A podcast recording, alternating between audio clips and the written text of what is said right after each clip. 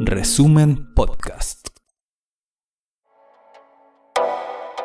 Resumen en vivo. Conversaciones más allá de la contingencia.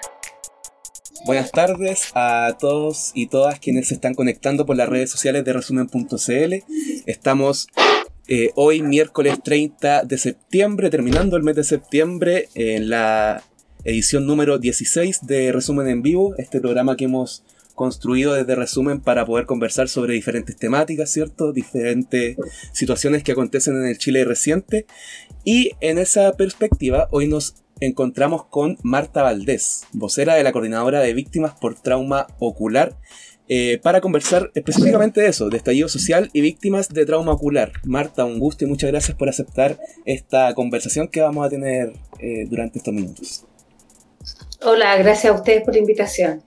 Perfecto, le recordamos a la gente que se está conectando por las diferentes redes sociales que puede dejar sus comentarios. Estamos por Facebook, Instagram y también por YouTube. Ya no vamos a estar transmitiendo por Twitter, sino que por YouTube, así que la gente puede migrar a esa, a esa red social, como también suscribirse al canal. Y después, en algunos días más, va a estar disponible en formato podcast por Spotify esta conversación. Em, también que la gente puede dejar sus comentarios, ¿cierto? Y los vamos a leer y, y comentar acá con Marta en esta jornada de miércoles 30 de septiembre. Marta, para comenzar, primero, para, para posicionar y, que la gente pueda conocerlo, conocerla a ustedes como coordinadora, ¿cómo nace este espacio? Em, si es que se encuentran en un lugar específico eh, desarrollando su trabajo o es a nivel nacional, en la región metropolitana, ¿cómo, cómo nace esta iniciativa? Bueno, mira, esta, em, esta coordinadora, eh, bueno, nace desde el dolor. Em, yo tengo un hijo con trauma ocular y en las atenciones que tenía que ir al Hospital El Salvador Lauto, eh, empiezo a ver cada vez que voy a los controles más jóvenes y, joven, y mujeres y hombres dañados con disparos por carabinero en su rostro. Esto me alarma y a la vez me inquieta porque había muchos profesionales que estaban ahí en la sala de espera del auto y siempre ofreciendo su ayuda, abogados, había personas de derechos humanos, pero yo veía que algunos accedían y otros no, eh, que algunos se atrevían a, conversar con ellos y, otros simplemente no, no, no, no, no, no tomaban el contacto. Entonces yo vi la necesidad de poder crear esta coordinadora que fuera de familiares y de víctimas, en la cual nos pudiéramos acompañar en este dolor, porque además tú sabrás que tú entenderás que son mutilaciones que son para toda la vida, por lo tanto es un largo camino que hay que recorrer con la víctima y la familia. Entonces, en esa idea es que yo me planto frente al auto, en la sala de espera, me planto frente a los que estaban ahí en ese lugar y me dirijo a las víctimas de trauma ocular y los invito y, les cuento de mi idea de crear una coordinadora que fuera para solidarizar, que fuera para, para buscar verdad justicia y reparación y por sobre todo verdad y justicia. Y en esa idea es que yo paso un, cuaderno y los chiquillos que estaban ahí en ese minuto se anotaron y quedamos comprometidos todos de ir buscando y ir contactando víctimas de trauma ocular. En, esto, en esta idea, esto empezó la primera semana de noviembre, ya cuando ya teníamos más de 25 personas yo contactada, eh, nos juntamos, nos reunimos y creamos la coordinadora de víctimas de trauma ocular, eh, que era la idea de poder eh, nosotros contenernos entre nosotros y poder ir, ir ayudándonos en este, como te insisto, en este largo, en este largo camino que no era fácil. Así nace la, la coordinadora. ¿En otros lugares del país? Creo que, que está muteada. Sí, te muteaste. Tienes que apretar el, el botón nomás. Ahí sí. Debería. ¿Ahí? Ahí sí. ¿Ahí me escucha? Sí. Ya. Todo bien. Ya, sí. Ya. eso, te eh, preguntaba sobre mm, el, aspecto como más territorial. Ah, ya, bueno, eh, la verdad es que nosotros estamos a nivel nacional, eh, tenemos compañeros de todas las regiones, tanto del norte y del sur, no solamente de la región metropolitana. Esta coordinadora representa a las traumas oculares a nivel nacional. Vale. Es interesante saber eso para la gente que nos va a ver y nos va a escuchar más adelante para que se puedan comunicar también con ustedes para seguir este trabajo tan importante ahora que estamos llegando ya, a, estamos a 18 días desde el comienzo del estallido social. Estallido social. Perfecto. Marta, ¿y qué efecto ha traído consigo el, el desarrollo, la presencia de estos traumas oculares más allá de los aspectos quizás físicos? Porque recordemos que el estallido social en su generalidad también ha presentado consecuencias que han sido súper profundas para la sociedad. Me imagino que para familiares, para la red de apoyo, para la gente que trabaja en la coordinadora, también debe, debe tener algunos efectos.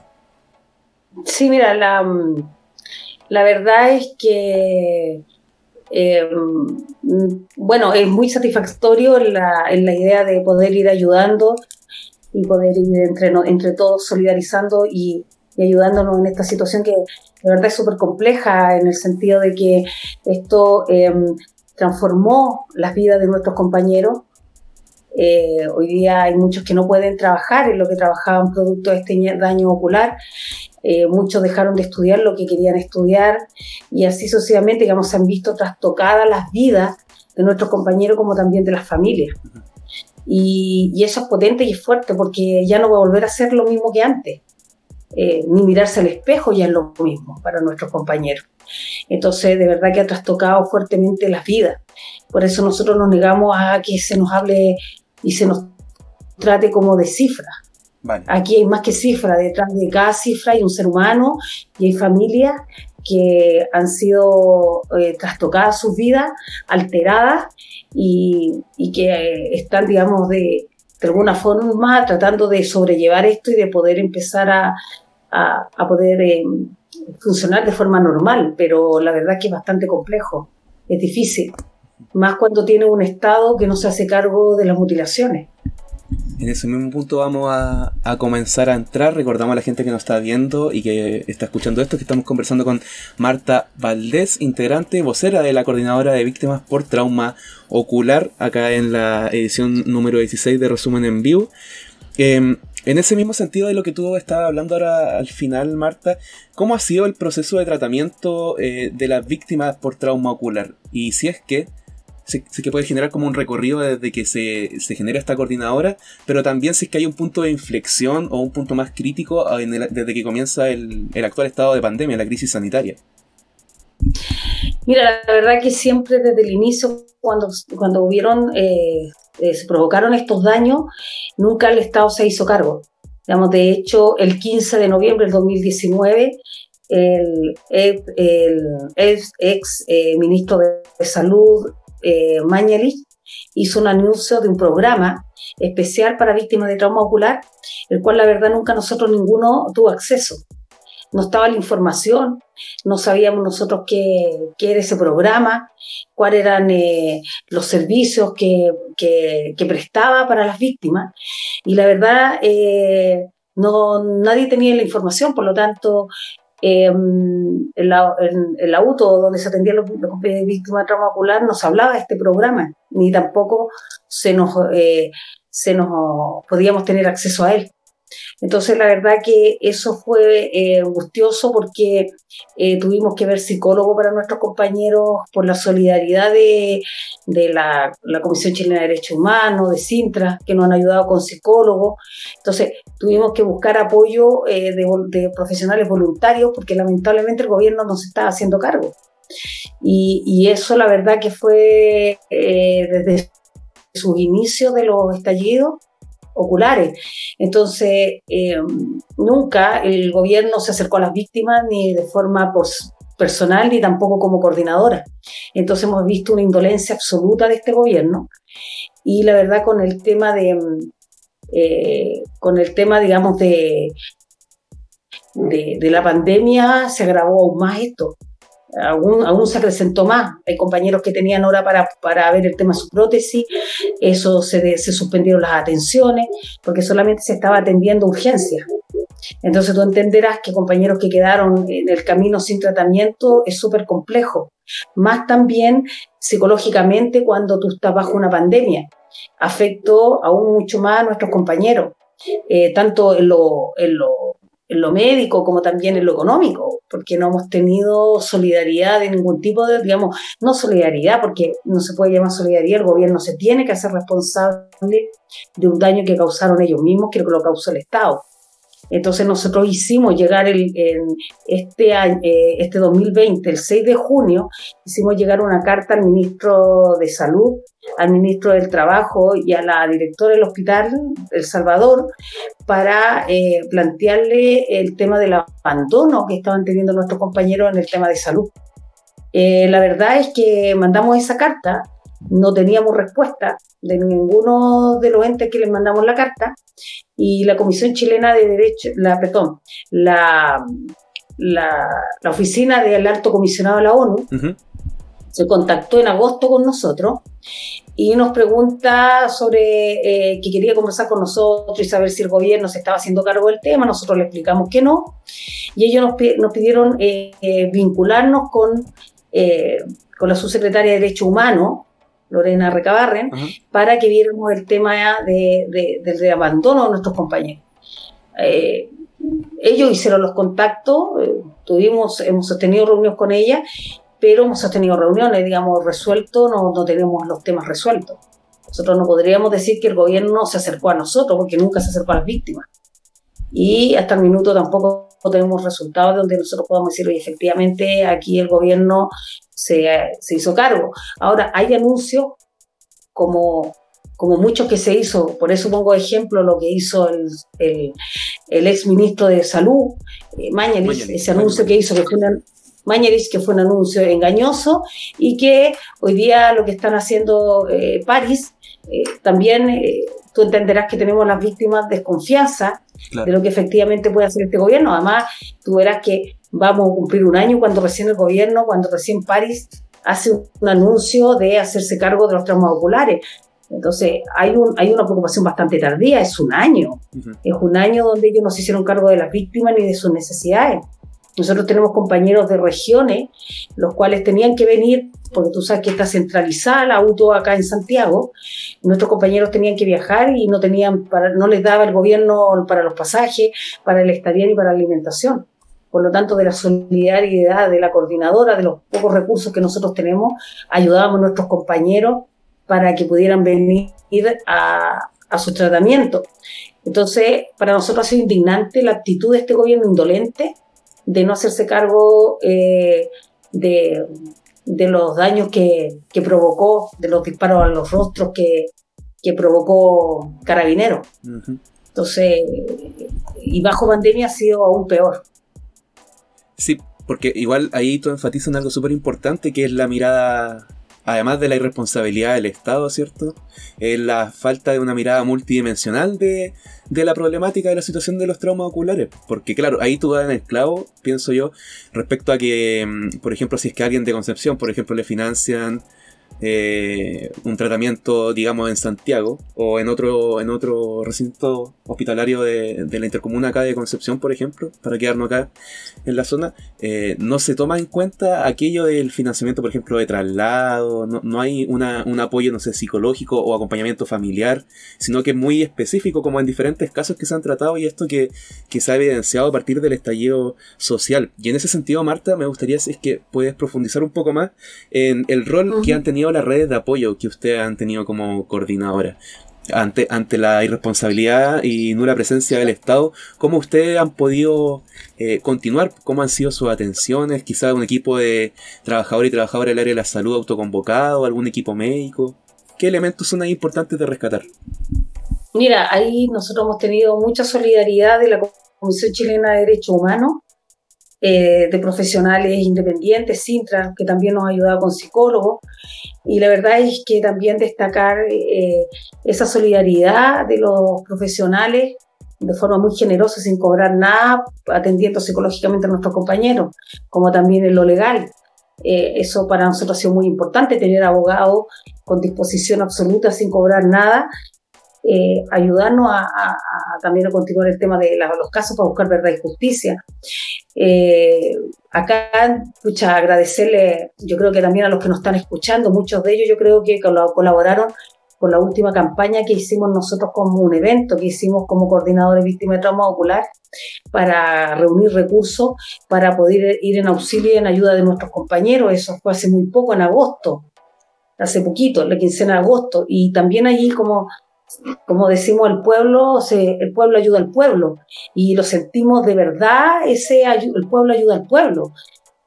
La gente actuó muy generosamente y el que no podía aportar económicamente, bueno, nos acompañó en el evento, que también era algo para nosotros sumamente importante, porque además de ser un evento para reunir recursos para ir en auxilio de nuestros compañeros, también es importante a nosotros dar el mensaje de que estábamos, que estábamos ahí, que estábamos de pie, que estábamos dispuestos a seguir en la lucha, que no vamos a cesar hasta que haya verde justicia reparación, pero que haya verdad y justicia, porque nosotros sentimos que no puede haber reparación si no hay verdad y justicia. Es imposible. Entonces, eh, creo que, ese evento cumplió con varias cosas, con varios objetivos, de también entregar un mensaje de fuerza y, de que estamos eh, firmes en, seguir eh, luchando por porque efectivamente en este país no haya más violación de los derechos humanos. Eh, creemos que es sumamente importante que, eso, que estos hechos tan lamentables, tan horribles, no se vuelvan a, repetir. No queremos nosotros más compañeros, compañeros que, vuelvan, que lleguen a la coordinadora, no queremos más, más, más gente dañada de esta forma. Entonces, hemos tenido mucha solidaridad, mucha generosidad y eso yo tanto, de, tanto nacional como extranjera, y eso se agradece montones. De hecho, estábamos justamente hoy día estaba en una reunión eh, internacional viendo la posibilidad de alguna prótesis para nuestros compañeros, hay algunas conversaciones, algunas posibilidades. Entonces, la verdad es que hemos recibido mucho amor, mucho cariño, mucha generosidad. Y tú entenderás que para los compañeros es súper importante sentirse que no están olvidados. Eso es súper importante, eh, sentir que, que la gente los tiene presente, que hay un cariño, un respeto y, que no han sido olvidados. Yo creo que eso es un bálsamo para, para cualquier corazoncito, el, darnos cuenta del cariño del pueblo y eso de, de tenernos siempre presentes. Claro, ahí las redes de solidaridad son súper importantes, como tú planteas, ante la que siempre han existido finalmente, con o sin injerencia del Estado, la, solidaridad siempre ha sido algo que caracteriza a, a los movimientos sociales, por ejemplo, Em, más aún en este caso que una violencia ejercida por el Estado, pues una vulneración sistemática de los derechos humanos. Y en esa, en esa misma perspectiva, Marta, me gustaría preguntarte sobre em, un punto que tú trataste antes, pero quizás podríamos calar un poco más, sobre el reciente eh, informe que dio a conocer por la prensa, en verdad, porque no, no, conocimos profundidades del informe eh, del ministro, del actual ministro de Salud, París, em, que se le entregó al INDH sobre el programa integral de reparación eh, ocular. Si que ustedes han podido tener acceso a ese informe que le entregó a Sergio Mico o eh, cómo se ha desarrollado ese programa a, esta, a casi un año, ¿cierto? A, 18 días del aniversario del estallido social. Mira, es un programa que es insuficiente. Nosotros pudimos, eh, pudimos leerlo y lo, lo tuvimos, imagínate, recién ahora, nosotros pudimos ver qué, qué, era ese programa. El, programa que anuncia Mañalich y el que está París anunciando y que tiene que tener muchas mejoras porque es un programa insuficiente y es insuficiente porque no se hizo con las víctimas. No hubo participación de las víctimas. Nadie se sentó con las víctimas a preguntarle cuál era, qué era lo que necesitaban, cuáles eran sus necesidades. Por lo tanto, parte siendo un, programa carente, tú no puedes tener eh, para la atención de la víctima de ocular un solo psicólogo, no puedes tener un solo protecista, eh, nos faltan profesionales eh, oftalmológicos, porque todo lo que tiene este programa está en la UTO, pero la UTO no es exclusiva atención para la víctima de ocular, sino que para todo lo que sea trauma ocular en el país. Por lo tanto, tú entenderás que eso eh, es insuficiente, los profesionales no han abasto. En este país hay más, eh, eh, durante el estallido social hubieron más de 465 traumas oculares. Por lo tanto, es una cantidad enorme y que no lo decimos nosotros, sino que lo dicen también eh, eh, estudios internacionales, es el país que tiene más víctimas de trauma ocular en el mundo. Ni siquiera los países que han vivido constantemente más de, más de 20 años de guerra han tenido la cantidad de traumas oculares que nosotros tuvimos durante este estallido social. Entonces, es un programa que nosotros necesitamos que aumente la cantidad de profesionales. Es un programa que solamente contempla a las víctimas de, trauma ocular y no sus familias.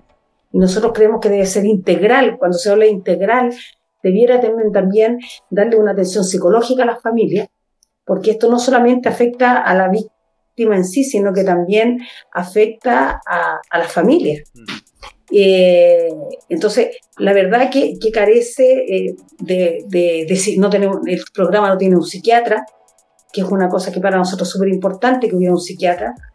Creemos que los compañeros por lo menos una atención psiquiátrica debieran haber tenido después de su trauma ocular. Eso no ha pasado. Ver el tema de las prótesis, porque las prótesis no es que a, que, a la víctima que perdió el ojito le pongan una prótesis y ya, y fue, y el Estado listo cumplió, porque aquí las prótesis se cambian cada cinco años. Por lo tanto, nosotros lo que queremos asegurar que nuestros compañeros cada cinco años el Estado se haga cargo de cambiarle de su prótesis y no que quede en abandono nuevamente. Entonces, lo que además queremos hacer entender en este programa, que tampoco está incluido, que esto es de por vida. Por lo tanto, nosotros queremos que las atenciones sean de por vida. También tenemos el problema que el programa no contempla eh, em, el cuidado de ambos ojos. El programa se hace cargo solo del ojo que fue dañado pero el otro ojito no lo controla el oftalmólogo. De hecho, cuando eh, nosotros tenemos compañeros que se le ha estado dañando su ojo que está bueno y nos y eh, el auto le dicen, el oftalmólogo le dice a nuestros compañeros que eso se lo tienen que ver con otro oftalmólogo de forma particular, porque ellos solamente ven el ojo dañado. Pero si el ojo se está dañando el otro, es porque es la responsabilidad del ojo que le dañaron. Entonces, no es responsabilidad de la víctima verse el otro ojito, si el otro ojito se está dañando porque ya tiene el, otro daño. Entonces, de verdad que es un programa que hay que mejorar mucho, un programa que creemos nosotros que es importantísima la participación de nosotros en, en, en, el, en poder ayudar a construir un programa que sea real y efectivo y un programa, como ellos dicen, integral, pero que realmente sea integral. Hasta el minuto carece, carece de, de, muchas de las necesidades de nuestros compañeros. Entonces, no. Sí. Ah, que si es que se le ha abierto la oportunidad o se le ha comunicado después de reitero, a casi un año del estallido social, se le ha abierto la oportunidad para participar de manera vinculante para la retroalimentación siquiera de ese programa, porque claro, la, lógica como integral tiene que ser abordada de parte de las víctimas también. Exactamente. Sí, mira, eh, bueno, en eso es lo que yo te decía que estábamos, eh, nosotros eh, por lo menos mandamos esa carta, cuando mandamos la carta de reclamo a, como te decía, tanto a la UTO como, como bueno, al Hospital El Salvador, como lo hicimos con el ministro de Salud y como lo hicimos también con el ministro de Trabajo, la idea era que recogieran, porque no solamente nosotros contratamos lo que necesitábamos, sino que también dijimos, bueno, qué es lo que tienen que resolver. Entonces, en esa carta nosotros eh, planteábamos nuestras necesidades y lo que necesitábamos que eh, el programa eh, contemplara dentro dentro de este, digamos, lo que, contemplara dentro de este programa. Entonces, eh, esperamos, como te digo, hasta el minuto, eh, esperamos que haya algún resultado. Nosotros no pudiéramos decir que hoy día el gobierno se está haciendo cargo y está resolviendo, porque eso sería mentir. Estamos recién con este anuncio y recién viendo si realmente va a haber un camino de, de, de reparación. Pero aquí nosotros necesitamos una reparación de por vida. Por eso decimos que una cosa es lo que hoy día tiene que mejorar este programa y otra es la que nosotros vemos que el gobierno tiene que hacerse de por, de por vida cargo de nuestros compañeros, tanto en salud como también en lo económico. Y también en lo que, y la salud que es súper importante porque eh, lamentablemente eh, nuestros compañeros van a ir desarrollando distintas complicaciones producto de este daño en el ojito, entonces su visión siempre va a tener una u otra complicación. Entonces nosotros necesitamos la responsabilidad del Estado, no solamente ahora, sino que por vida, porque estas son mutilaciones. Y ellos tienen que hacerse cargo. Entonces, creemos que, que, que eso es súper importante enfatizarlo.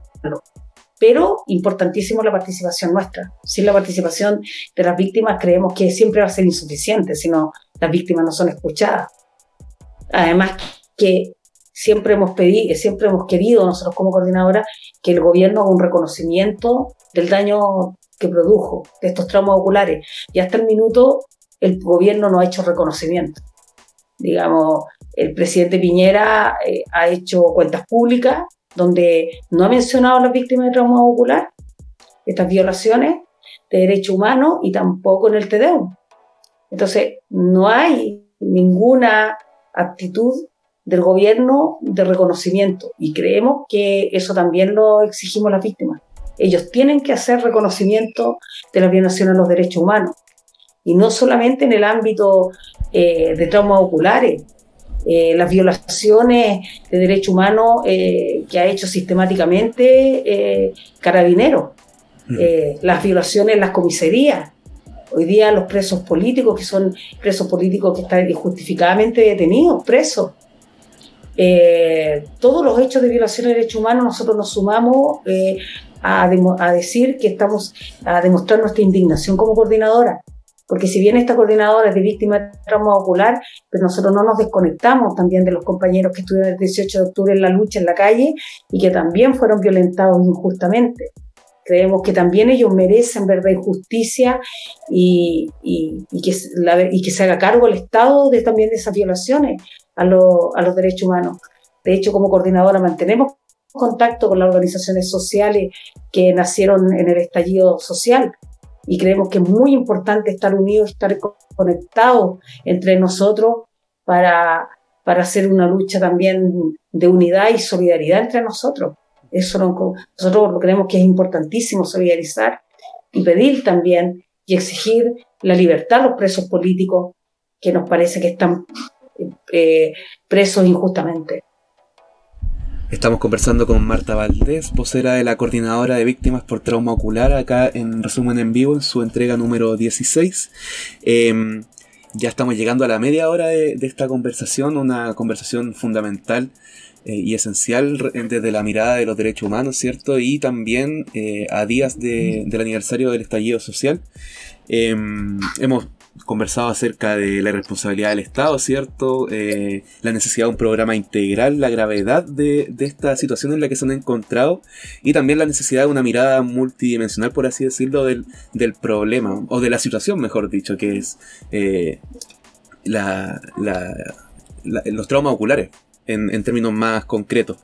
Y para ir avanzando, Marta, en términos judiciales o, jurídicos, em, ¿cuál, cómo, ha sido este proceso de judicialización de, las víctimas por trauma ocular? En el sentido de, por ejemplo, querellas presentadas, ¿existe alguna cantidad que ustedes manejen? O, o funcionarios del Estado, carabineros o policía de investigaciones que, que hayan ya sufrido alguna comillas, pena, condena, sumario administrativo, alguna medida que ustedes conozcan, solo desde el ámbito más, más jurídico para dar cuenta igual de avances, si es que han habido avances en las investigaciones a casi un año del estallido.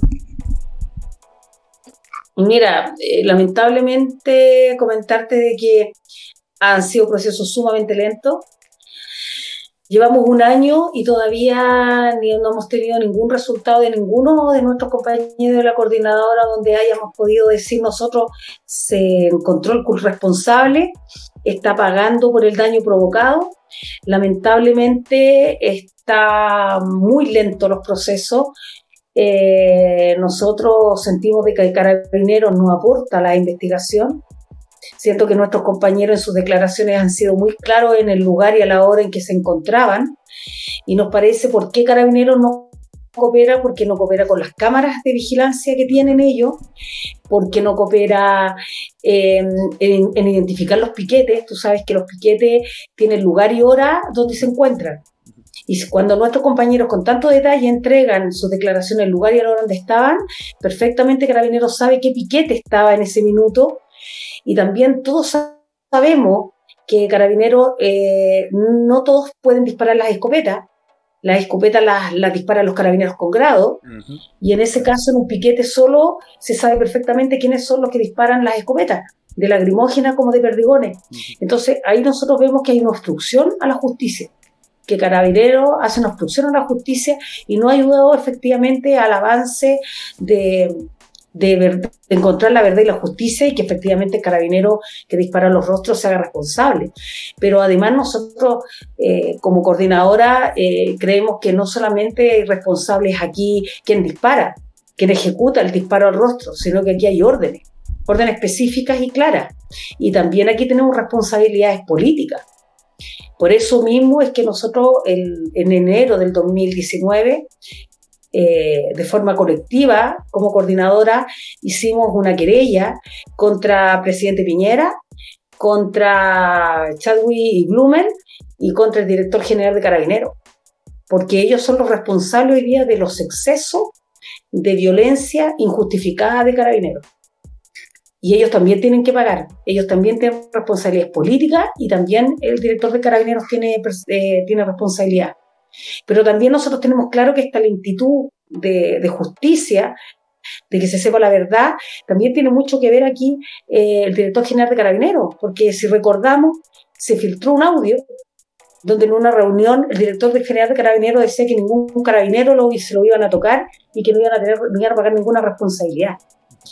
Entonces, lo que nos llama mucho la atención, que sabiendo todo lo que hoy día, las responsabilidades de todas las violaciones de derechos humanos que tiene hoy día el gobierno, eh, bueno, el gobierno, pero el, el, carabinero, hoy día este presidente mantenga eh, director de general de carabinero Mario Rosa. Es la verdad impresentable, es impresentable y es una señal pésima, una pésima señal eh, que da el gobierno, como pasa con los casos de Fabiola y Gustavo Gatica.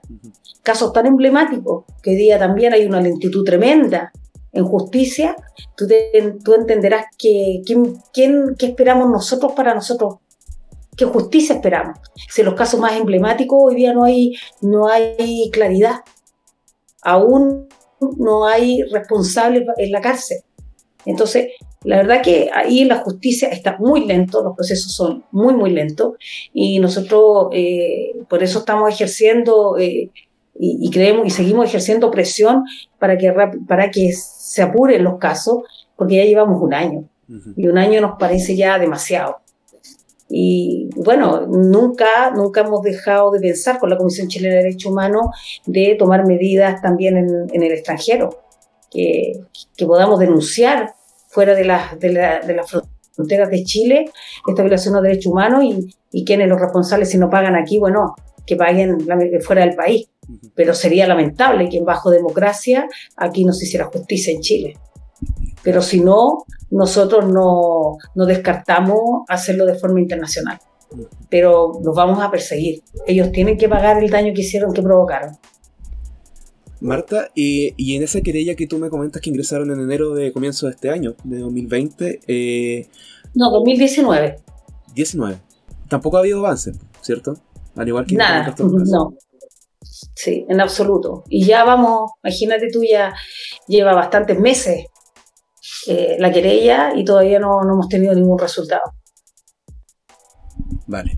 Aquí eso es para armar como la, la panorámica de, de, la situación en la cual se, se enfrenta, o sea, en la cual se encuentra eh, la víctima de, de, trauma ocular.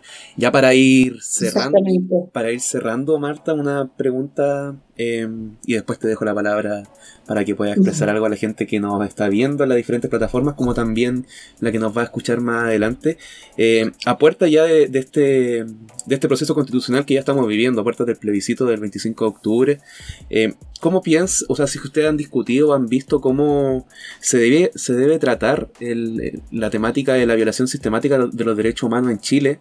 Eh, en la próxima, en la construcción de una nueva constitución, entendiendo de que este problema, por ejemplo, de la impunidad, además de la violación sistemática de los derechos humanos, existe una impunidad, un manto de impunidad enorme en la postdictadura chilena. Entonces, si es que ustedes han podido reflexionar acerca de eso, o tú personalmente también tienes alguna alguna inquietud, algún algo que, que presentar al debate sobre ese tema durante este proceso constituyente. Mira, la verdad, primero que nada, en este, en este proceso constituyente, para nosotros es muy importante que la gente se movilice y vaya y vote por el apruebo. Creemos que, que le hace sentido porque estuvimos en la calle. Si no, no tendría sentido. Creemos que es muy importante la participación masiva del pueblo, en cual, con lo cual también nosotros podamos garantizar que efectivamente lo que más yo creo que nosotros esperamos, eh, la aseguración, que se asegure no, no repetición. La no repetición yo creo que es importantísima.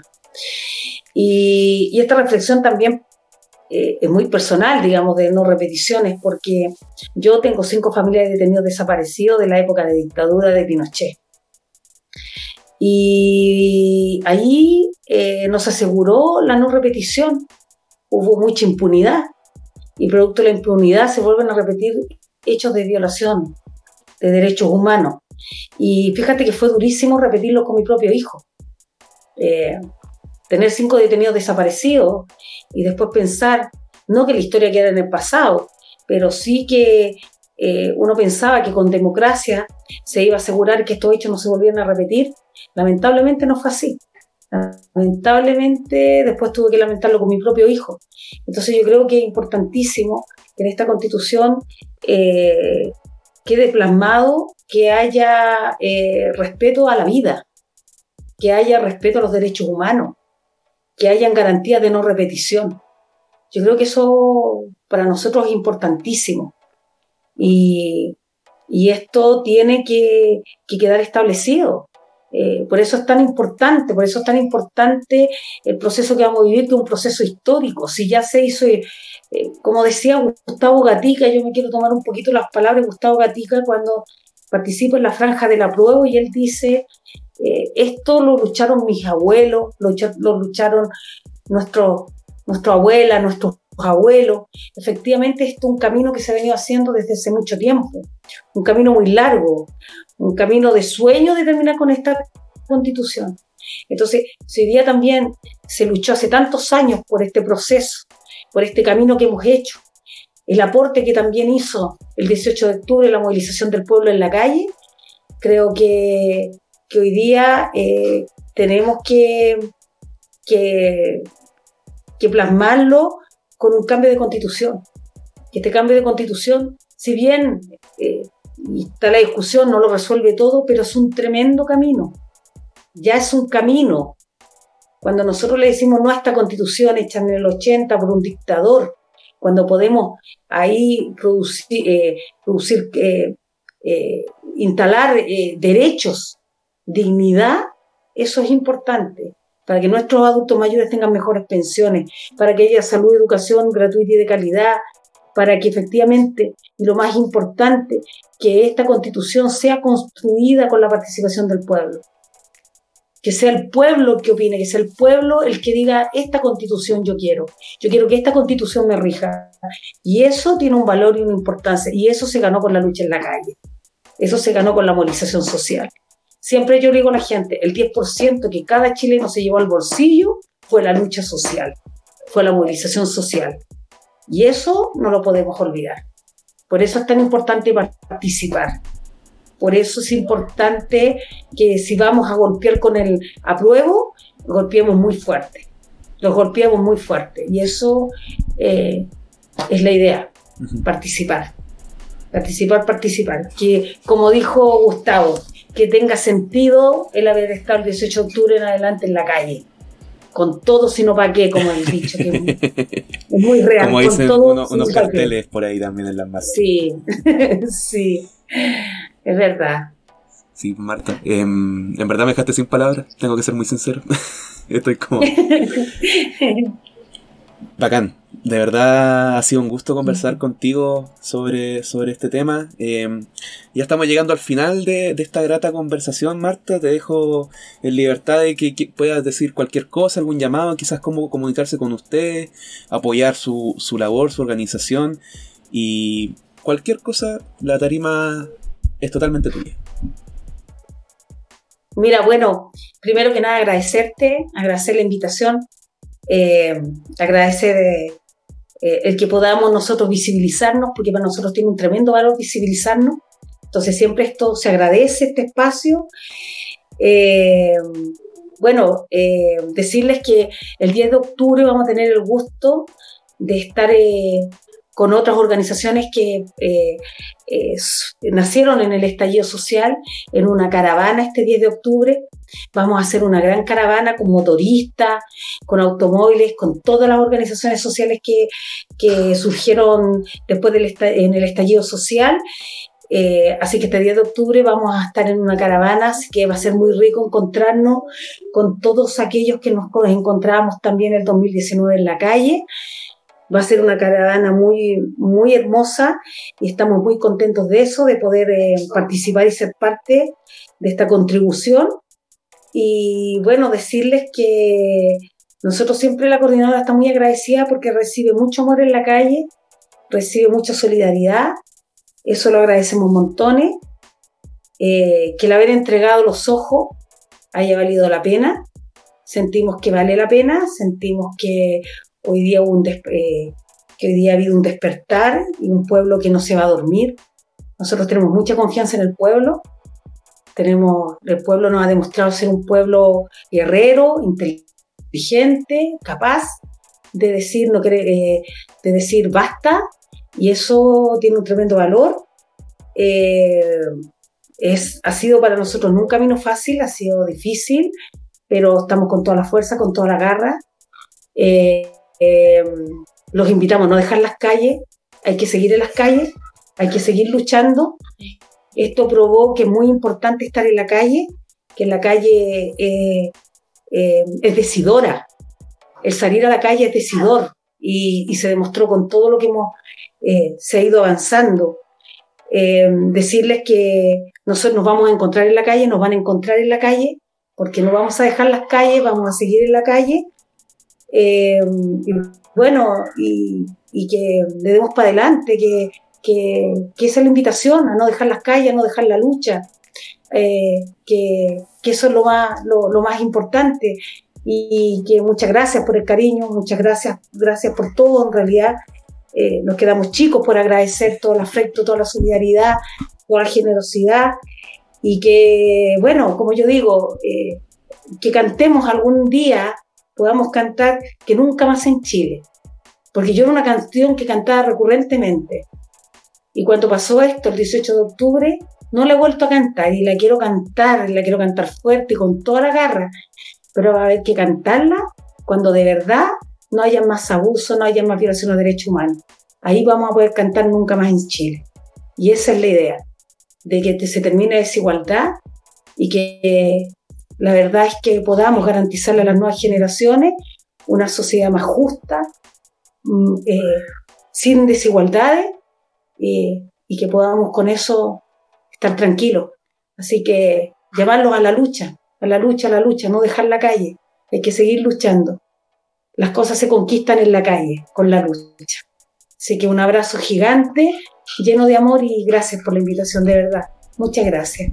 Muchas gracias a ti, Marta. Estuvimos conversando con Marta Valdés, vocera de la Coordinadora de Víctimas por Trauma Ocular, acá en resumen en vivo, para la gente que se quedó con nosotros conmigo y con Marta. Iba a decir nosotros y nosotras, pero es muy plural, así que con ambos.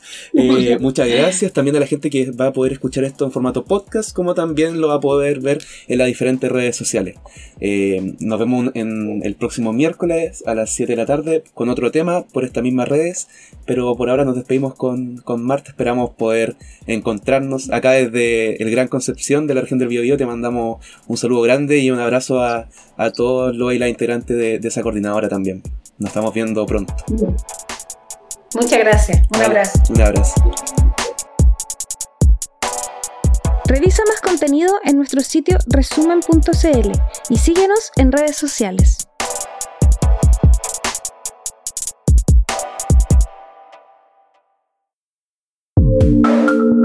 Resumen Podcast.